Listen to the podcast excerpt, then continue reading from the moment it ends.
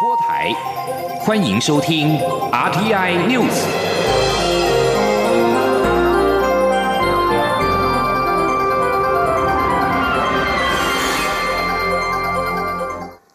各位好，我是主播王玉伟，欢迎收听这节央广主播台提供给您的 RTI News 新闻。首先带您关注远航停飞案。远东航空无预警宣布停飞，神隐一天的董事长张刚维今天上午出面说明。张刚维向大众及员工鞠躬表达歉意，并且强调这次远航停飞是因为资金未到位、突发状况所导致。他本来就没有要关掉公司，停飞并没有停业，还说整起事件是一起乌龙。目前已经有三组投资人联系他，表达投资意愿，两周内就会有新台币十亿元的资金陆续到位。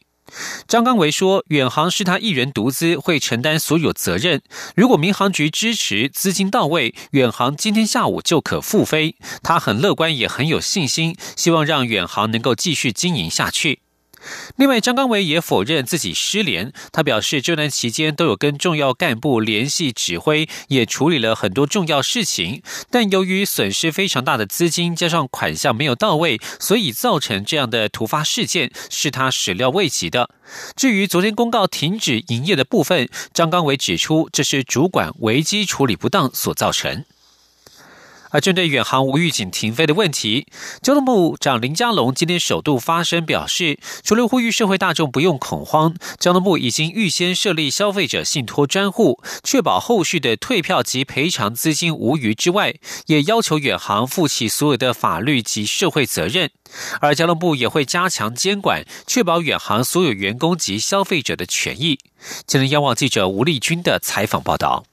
交通部长林佳龙十三号上午首度针对远航无预警停飞的问题受访表示，交通部已在第一时间启动应变机制，除了协调其他航空公司尽速将滞留在外的五百名旅客载回台湾，也请民航局和观光局协助已订票的旅客和旅行社，尽可能将遭受的冲击及损害降到最低，同时协调劳动机关。保障远航员工的权益。针对年底及春节的疏运，尤其是离岛受影响最大的金门及澎湖，民航局也会协调其他航空公司加开班次，并扩大机型，加强疏运。林佳龙指出，交通部这两年来特别加强对远航的飞安监管以及财务查核，同时预先设立消费者信托专户。以防万一发生状况时，后续的退票及赔偿资金无余。因此，林佳龙除了呼吁社会大众不用恐慌，同时要求远航负起所有的法律及社会责任。他说：“所以，关于后续涉及到的退票或者是赔偿，也请社会大众不用恐慌。”那这件事情呢，我们也呼吁远航的负责人必须要出面来向社会大众说明。那远航应该负起所有的法律跟社会上的责任。那交通部也会加强监管，确保所有的员工跟消费者的权益。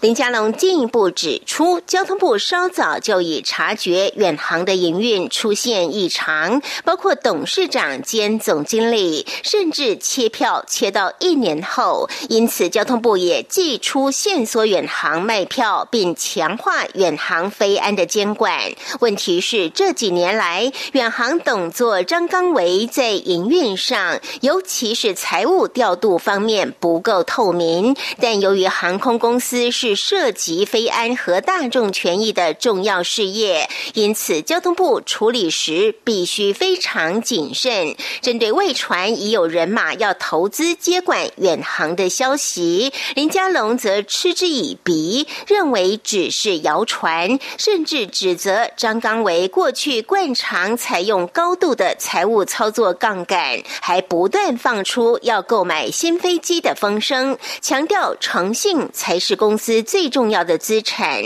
现阶段善后比较重要。中央广播电台记者吴丽君在台北采访报道。有关远航停飞案的转折及后续发展，央广新闻会持续为您关注。继续关心的是台湾邦交的动态。太平洋友邦诺鲁总统安格明率团来台进行国事访问。蔡英文总统今天上午在总统府前广场以隆重军礼欢迎。总统在致辞时强调，台诺邦谊坚实友好，未来将进一步深化两国合作关系。安格明总统则表示，台湾是诺鲁的家人，诺鲁一定会持续站在台湾这一边，共同促进两国的互利共荣。前天记者王兆坤的采访报道。蔡英文总统在军礼欢迎仪式上致辞表示，诺鲁是坚实友好的太平洋友邦。而安格明总统八月上任后，九月底就在联合国大会结束后访台过境转机，这一次更率团进行国事访问，展现对两国邦谊的坚定支持。总统指出，在国际及区域情势急剧变动下，中华民国台湾与诺鲁持续深化伙伴关系。特别是对于联合国永续发展目标，两国合作非常密切，在医疗、农渔业、洁净能源等领域都有亮眼表现。总统说，在安格明总统这一次国事访问中，我们也将讨论如何进一步深化两国的合作关系，并期待总统阁下康利透过这次的访问，对台湾有更深入的了解。安格明总统致辞表示。台湾与诺鲁关系长久，是诺鲁的一家人，彼此的心联系在一起。他承诺诺鲁未来会持续与台湾站在一起，强化双边与伙伴关系，推动双方的互利共荣。安格明说：“Taiwan is the twenty-second largest economy in this world and the twenty-second in global military strength, ranked sixth for its financial system, a super innovator alongside countries such as Germany, the U.S. and Switzerland.” 安格明总统特别提到，随团访台的贸易部副部长曾在台湾求学，可称之为台湾之子。另有一位团员的父亲曾于八零年代驻台担任总领事，因此这一次访团成员里包括了诺鲁人以及诺鲁台湾人。中央广播电台记者王兆坤台北采访报道。继续关注选战焦点。国民党副总统参选人张善政在昨天的行程当中表示，指蔡英文总统没结婚、没生过小孩，不懂父母的心。蔡英文阵营发言人群在今天召开记者会，强力谴责张善政屡出歧视恶言，要求张善政不能够仅是收回言论，应对全台未婚未生子的女性道歉。今天记者刘玉秋的采访报道。国民党副总统候选人张善政十二号在桃园出席新著名座谈时，脱口指蔡英文总统没结婚，没结婚不是罪过，但他没生过小孩，不懂父母的心，引发歧视争议。对此，继民进党中央强烈谴责张善政德不配位后，蔡总统竞选团队女发言人群林静怡、严若芳、简淑培十三号也召开记者会，要求张善政应对全台未婚未生子的女性道歉。简书培罗列张善政失言的善后语录，认为国民党总统候选人韩国瑜是超强病毒，把文质彬彬的张善政变成口出恶言的人，可谓近朱者赤，近韩者歧视，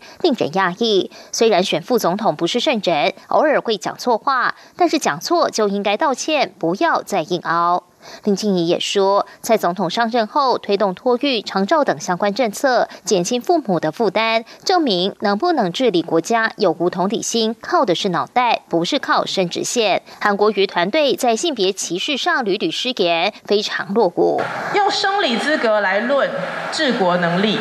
就跟长期以来韩国瑜只用生理来看女人一样，只用生育来看待女人一样。距离选举剩下一个月。你的脑袋里面看到女人，还是只有想到他们的子宫？你还是只有想到所谓的生育资格论？你真的过时了。中国国民党，你们除了歧视还是歧视，除了落伍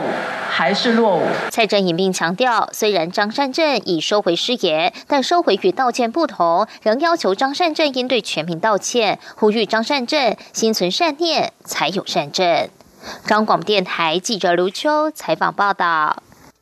外界批评张善政的言论不当，有歧视的意味。张善政今天收回原本的说法，他强调他的重点是已经怀孕的新住民能否纳入健保，并非只是产检有补助就好。蔡总统应该体会怀孕的天下父母心。今天记者王威婷的采访报道。国民党副总统候选人张善政十二号与新住民座谈时，提到来台湾不满半年的新住民配偶无法纳入健保，如果怀孕产检有问题，后续医疗如何照顾？张善政表示，蔡英文总统没有结婚，没有生过小孩，所以不懂父母心。张善政的言论引发批评，对此，张善政十三号还原发言内容，强调新住民来台湾前半年没有健保，重点不是产检有补助，而是如果产检有问题，应该有健保照顾。张善政说：“所以我再重复一遍，我重复了很多遍，但是我觉得要讲三遍才能够讲到说原汁原味什么。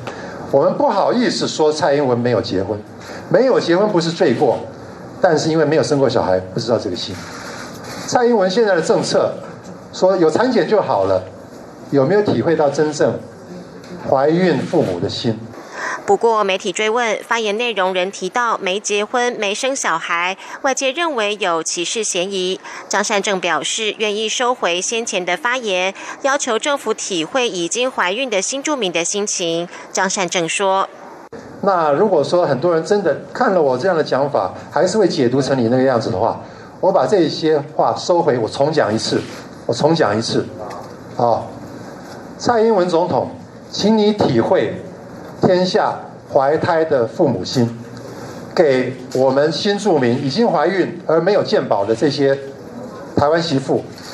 支持我们的政策，也给他们健保，这样可以吗？张善政等人十三号举行记者会，指出政府推动数位化，但民众对政府掌握个人资料后会如何使用还有许多疑虑。因此，国政配签署反数位威权宣言，主张数位国家使用个人资料时，应该遵照联合国决议数位时代的隐私权的内涵，受到第三方监督，防范掌权者因握有数位机器行使集权意志。张善政并呼吁蔡总统和亲民党主席宋楚瑜也签署这项宣言，承诺如果当选会落实宣言内容。国民党总统候选人韩国瑜也透过影片表示，最近杨惠如案闹得满城风雨，原来网络霸凌可以扮演上帝的角色，谁是好人，谁是坏人，现在没想到网军说了算。韩国瑜表示，反数位威权宣言代表国民党希望台湾拥有干净网络空间的决心。中央广播电台记者王威婷采访报道。继续关注国际焦点，美国总统川普十二号上午推文指美中贸易第一阶段协议非常接近完成之后，美国媒体报道美中已经原则达成第一阶段协议，待川普最后批准。华盛顿邮报指最快时间十二号下午就会批准。华友引述熟悉审议状况的人士的话指出，川普预计十二号下午就会正式批准这项协议。另一种情况是，美方贸易代表莱特海泽与中国驻美大使崔天凯可能在十三号、十五号在加征百分之十五关税期限之前完成文件的签署。另一个可能是莱特海泽与财政部长梅努钦前往北京进行签署仪式。知情人士指出，美方过去五天左右抛出关税削减提议，同意将现有对价值三千六百亿美元的中国商品加征关税调降一半，而北京已经同意在明年购买五百亿美元的美国农产品，是二零一七年采购量的两倍。亚洲股市在相关利多的激励之下一扫阴霾，雅股全面走阳。现在时间是中午的十二点十三分，台北股市上扬了一百零一点，来到一万一千九百三十七点，成交金额为一千两百五十二亿新台币。而在英国的、欧洲的情势方面。英国在十二号举行大选，根据出口民调，由首相强生领导的保守党将赢得胜利，在国会当中取得足以让脱欧协议通过的多数席次。法新社报道，根据英国多家媒体在投票结束之后所公布的出口民调，强生领导的保守党在六百五十席国会当中将拿下过半数的三百六十八席，比选前的三百一十七席大幅增加。而主要反对党工党遭到重大挫败，只取得一百九十一席。投资人过去三年半受到英国政治不确定性所苦，受到利多消息的影响，英镑汇率今天一度来到一点三五一六美元，创下两年多来最大的单日升幅。以上新闻由王玉伟编辑播报，稍后请继续收听央广午间新闻。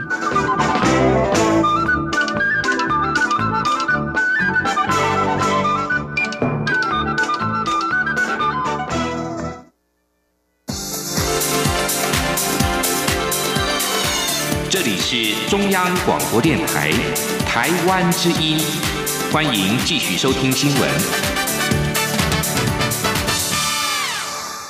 欢迎继续收听新闻，我是陈怡君。二零二零大选进入了最后倒数，总统、副总统竞选活动将于明天正式起跑。中选会今天举行记者会，提醒媒体、政党及候选人竞选期间应该遵守的相关规范，并说明电脑计票及资安防护的作为。中选会主委李进勇强调，中选会已经提出具体措施，明年大选应该不会再出现大排长龙的情况，目标在晚间十点开票完成。记者郑祥云、郑玲的报道。中选会十三号公告第十五任总统、副总统选举候选人名单，共有三组候选人，分别为亲民党宋楚瑜及余香、国民党韩国瑜及张善政，以及民进党蔡英文及赖清德。中选会主委李进勇表示，竞选活动期间将自十四号起到明年一月十号止，为期二十八天。李进勇表示，竞选活动期间，每日竞选活动时间自上午七点到下午十点，媒体、政党与候选人都应遵守选罢法相关规。范，避免触法。民调发布方面，李金勇也提醒相关规则，且投票日前十日至投票时间截止前不得发布民调。那特别在民调的发布方面呢，政党以及任何人从选举公告发布之日起，到投票日十日前所为的有关候选人或者是选举民意调查资料的发布呢，应该要载明负责调查的单位。或者是主持人办理的时间、抽样的方式、母体以及样本数。经费来源以及误差值。对于本次选举开票，中选会强调开票计票过程公开透明，投票日每个投开票所都有政党或候选人推荐的监察员监察投开票过程。中选会也首度在脸书粉丝专业和 YouTube 频道直播计票过程。李金勇向媒体呼吁，希望开票当日媒体报道开票时，能穿插中选会中央选情中心提供的计票数据，让选举计票统计资料更精确。计票。资安方面，中选会强调，电脑计票系统经专业资安公司测试及行政院资通安全处复查，并进行四次全国性模拟演练，且系统采封闭网络与外部网络实体隔离，只有计票专用、受监控的个人电脑才能登录票数。对于去年九合一大选发生边投票边开票情况，李建勇指出，中选会已提出具体分流措施，包括降低投开票所人数、增设投开票所及圈票。遮评有信心，明年投票过程不会再大排长龙。李建勇也说，明年选举虽然没有合并公投，但各项选务筹备都以最高标准进行，目标是在一月十一号晚间十点左右完成开票。央广记者郑祥云、郑玲采访报道。台湾大选倒数一个月，美国国务院亚太驻青史达伟十二号表示，台湾大选期间紧张情势通常会升高，外界也担忧外力的干预。他强调，美国一贯立场是期盼两岸透过对话解决分歧。美国国务院主管亚太事务助理国务卿史达伟十二号前往华府智库战略暨国际研究中心，以中国为主题发表演说。由于台湾总统大选已进入最后一个月倒数，现场有媒体询问史达伟对未来台美及两岸关系有什么期望。史达威表示，美国政策立场一贯鼓励台海两岸进行对话。总统选举是台湾例行民主程序，紧张情势往往在大选期间升高，但不该是如此。而针对外力干预、介入台湾内部事务的担忧也总是存在。史达伟敦促中国不要干涉下个月举行的台湾大选。他说，华府寻求的是中国与台湾双方透过对话解决旗舰。美国在台协会处长厉英杰上个月也对中国试图影响台湾明年总统选举表达过关切。台湾和德国的合作又更进一步，驻德代表谢志伟和德国驻台代表王子陶在柏林史塔西档案局签署了台德转型正义共同合作意向书。这项签署仪式是在十二号举行。史塔西档案局是前东德共党政权专门负责监控、审讯人民的国家安全局。谢志伟在脸书指出，台德这项合作意向书在美丽岛事件四十周年的第三天签署，特别的有意义。出席这项签署仪式的德方人士，包括了前东德国家档案专责处理特使杨恩，以及执政的基民党和社民党国会议员。谢志伟表示，未来透过双边合作，德国转型正义的历史经验以及台湾转型正义的特殊经验，将可以进一步交流。远东航空停飞的争议，外界关注上千名员工的工作权益。劳动部指出，这需要看远航后续方案为何。不过，已经要求远航如果要解雇，就需要依法给付工资及资遣费。一旦违反大量解雇法，将可以裁罚新台币五十万元的罚款。而后续劳动部也会提供专案协助。记者谢嘉欣的报道。远东航空十二号公告，因不耐长期营运亏损、资金筹措困难，十三号起停飞，并提到员工最后在职日为十三号。公告视同资遣通知。劳动部劳动关系司司长王厚伟十三号上午受访表示，后续仍要看远航方案为何。如要大量解雇，依大量解雇劳工保护法，资方应在解雇前六十天向主管机关提交解雇计划书，违规可裁罚新台币五十万元罚款。另一方面，若地方主管机关认为有必要，并向劳动部提交相关资料，劳动部也将开会讨论是否提报限制远航董座张刚伟出境。王厚伟强调，一旦要大量解雇员工，劳动部已要求远航要依法给付工资、资遣费，并希望能优于劳基法。同时，劳动部也会以专案提供失业员工各项协助。他说：“除了劳动条件之外，我们当然要做的就是让他迅速的转业嘛。所以我们的发展署哈，对于那个转业啊、就业辅导哈，也会来做专案，最快速的来协助处理。接下来就是我们劳保局也会配合来做协助，有关于失业给付嘛，哈。”我们会用最快的方式来协助员工来办理，因为事实很明确。多次参与台北市劳资争议调解的律师詹杰祥指出，若远航真的大量裁员，除了政府管道以外，劳方也可自力救济，也就是主动向北市劳动局或其委托机构申请劳资争议调解。若劳方认为资方恐不会出席或调解成功几率低，也可直接向法院提出支付命令或提出民事诉讼，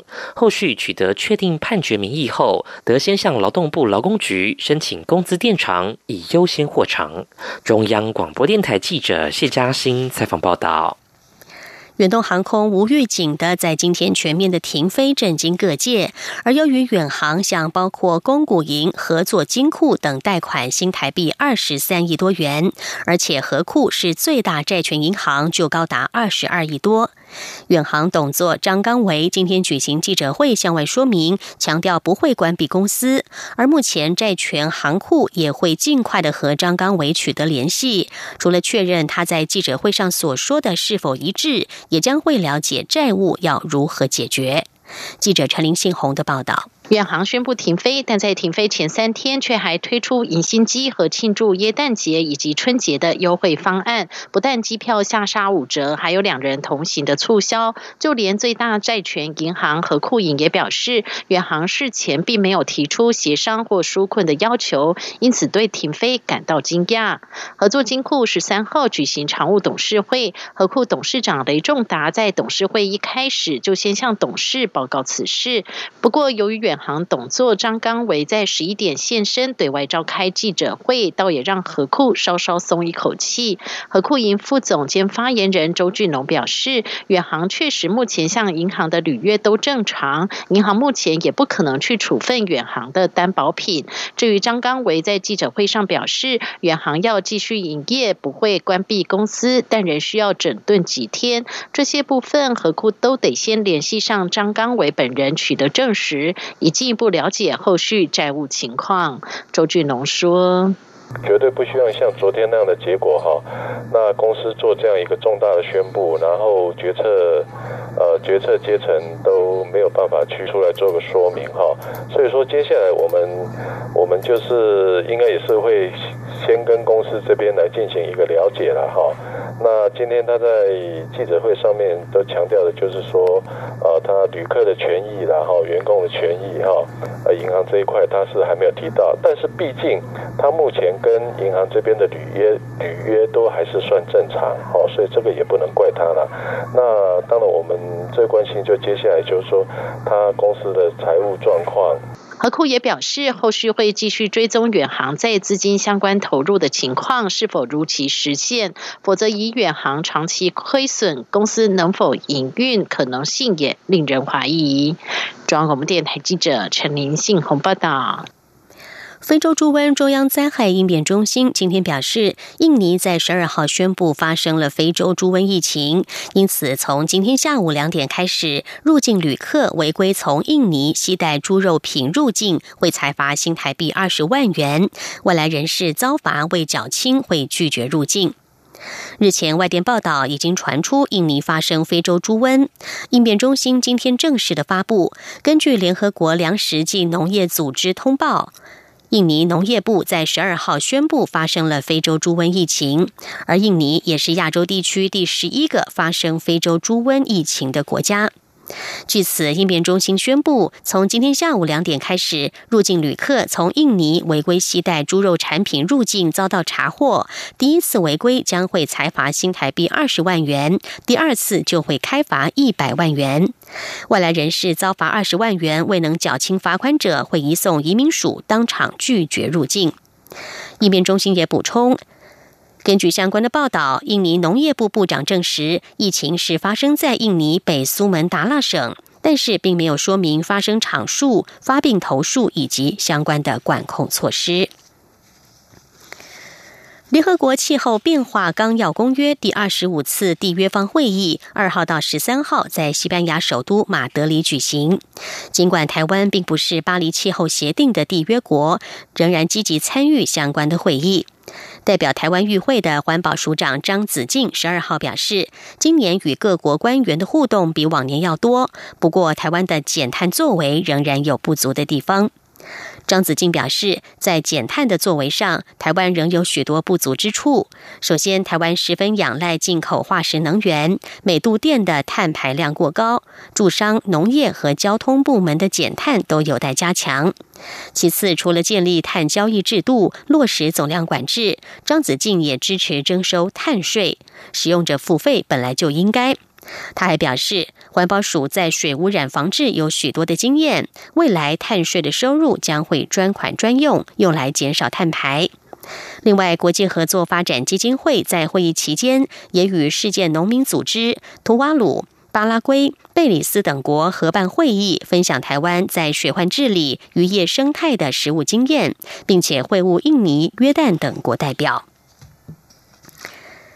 另外，欧盟领导人在今天达成了致力在二零五零年之前实现碳中和的协议，但是依赖煤炭的波兰并没有赞同这项协议。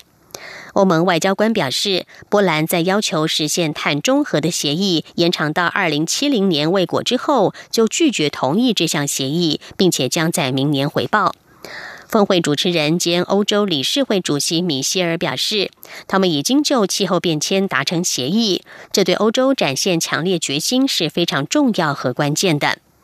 二十七位欧盟领导人已经在激烈的辩论之后批准了这项协议，但是捷克表示，仅会在这项协议明确的允许部分成员发展核电之后，才会遵守这项计划。新闻最后来看到，法国法国劳工反对政府改革退休金的制度，从本月五号起就串联罢工。主要工会在十二号更扬言，政府如果不放弃改革，耶诞节和新年也会继续罢工。法国政府表示，对彻底检讨退休金制度保持着开放的态度。改革退休金制度是总统马克宏主要的政见之一，方向是统一少数特殊的行业与一般劳工不同的退休金制度，并且改变计算方式，以点数为基础。不过，退休金改革引发了强烈抗议。法新社报道，就连较温和、理念与政府改革路线较接近的法国民主工会联盟都认为，政府这次越过了红线，会响应十七号的大规模罢工。另外，态度较强硬的法国总工会铁道员分支也说，即使耶诞节快到了，劳工也不会休战。以上 T N News 由陈义军编辑播报，谢谢收听，这里是中央广播电台台。